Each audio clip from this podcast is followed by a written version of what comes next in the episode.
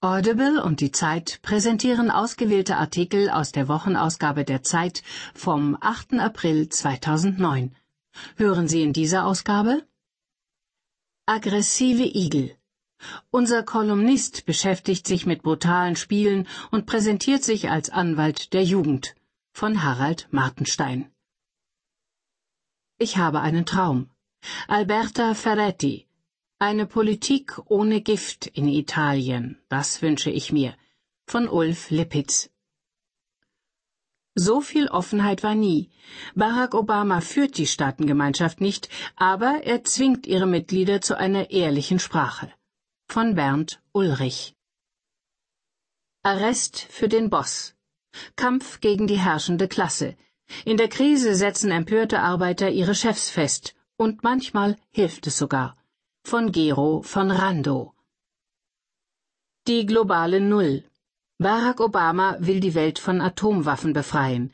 Dafür bejubelt ihn Europa. Aber ist dieses Vorhaben auch realistisch? Von Jochen Bittner und John F. Jungklausen. Die Welt in ihrer Hand. Einst hat er die globale Wirtschaft ruiniert, nun will der Club der Zentralbankiers die Depression verhindern und bricht alle Tabus. Von Mark Schieritz. Wohin, Herr Grube? Der neue Bahnchef kann das Erbe seines Vorgängers verwalten oder endlich eine Diskussion über die Zukunft der Bahn anzetteln. Von Fritz Vorholz. Unter Robotern. Sie sollen die Probleme einer alternden Gesellschaft lösen. Zuvor müssen sie lernen, mit Menschen zu kooperieren von Marlene Weiß. Das Tier, das Wir sagt. Michael Tomasello sucht nach der Einzigartigkeit des Menschen und findet sie in dessen Kooperationsfähigkeit. Von Matthias Greffrath. Dollys erfolgreiche Erben. Klone sind nichts Besonderes mehr. Seit der Geburt des ersten Klonschafs wurde die Kopiertechnik ständig verbessert. Nun ist sie reif für die Tierproduktion von Christian Heinrich. Stimmt's? Attraktives Blau. Gunda Stolleib aus Bergheim fragt, Früher strich man Küchen oft blau, weil Fliegen angeblich diese Farbe meiden. Stimmt das? Christoph Drösser antwortet. Warum ich daran glaube.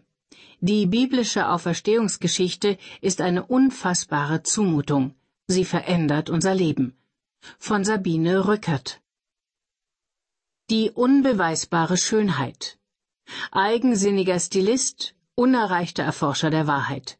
Vor 250 Jahren starb der Komponist Georg Friedrich Händel.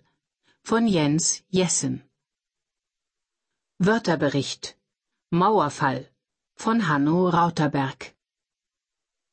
Der Jäger und sein Kandidat. Auch Headhuntern fordert die Krise viel ab. Von Angelika Dietrich. Zeit. Höre die Zeit. Genieße die Zeit. Die unbeweisbare Schönheit. Eigensinniger Stilist, unerreichter Erforscher der Wahrheit. Vor 250 Jahren starb der Komponist Georg Friedrich Händel. Von Jens Jessen. Die Zeitausgabe 16 vom 8.4.2009. Händel ist ein Gigant und war es schon für seine Zeitgenossen. Welcher Musiker wurde zu Lebzeiten in Bronze gegossen und als Denkmal verehrt? Damen der besten Gesellschaft prügelten sich um Einlass zu seinen Opern und Oratorien. Händels Anhängerschaft definierte sich als Partei im Staate. Nach seinem Tode wurde er zum Staatskomponist aller. Noch heute halten sich einige seiner Erfindungen wie Pophits im Massenrepertoire, das Halleluja aus dem Messias und die ersten Takte zu dem Krönungsantem Sanok the Priest, die als Erkennungsmelodie der Fußball Champions League geschändet oder, je nach Blickpunkt, auch geadelt wurden. Händel? So mühelos er die 250 Jahre seit seinem Tode überlebt hat, fast ohne Unterbrechung der Wertschätzung, verehrt von Komponisten, geliebt vom Publikum, ist doch kein unbestrittener Klassiker. Händels Musik hat etwas Freies, etwas Souveränes und Königliches. Das ist unromantisch. Händels Musik ist groß in Einfachheit. Das missfällt den Intellektuellen. Sie ist überwältigend und mitreißend. Das erregt politischen Verdacht. Sie ist süß, üppig. Das zeugt von schlechtem Charakter. Vor allem aber, sie strengt nur selten an, und das ist für alle Epochen, denen Herausforderung und Strapaze als Kunst gelten, ein sicherer Hinweis auf Banalität und Kitsch. Wunderbarerweise ist aber gerade dieses Händels Musik nie kitschig oder banal. Und es gibt auch keinen Verächter seiner Musik, der das zu behaupten wagte. Die Verächter Händels sind, was Geschmack und Kunstsinn seiner Musik anlangt, zumindest den Kunstsinn seiner Zeit, überhaupt in keiner guten Lage.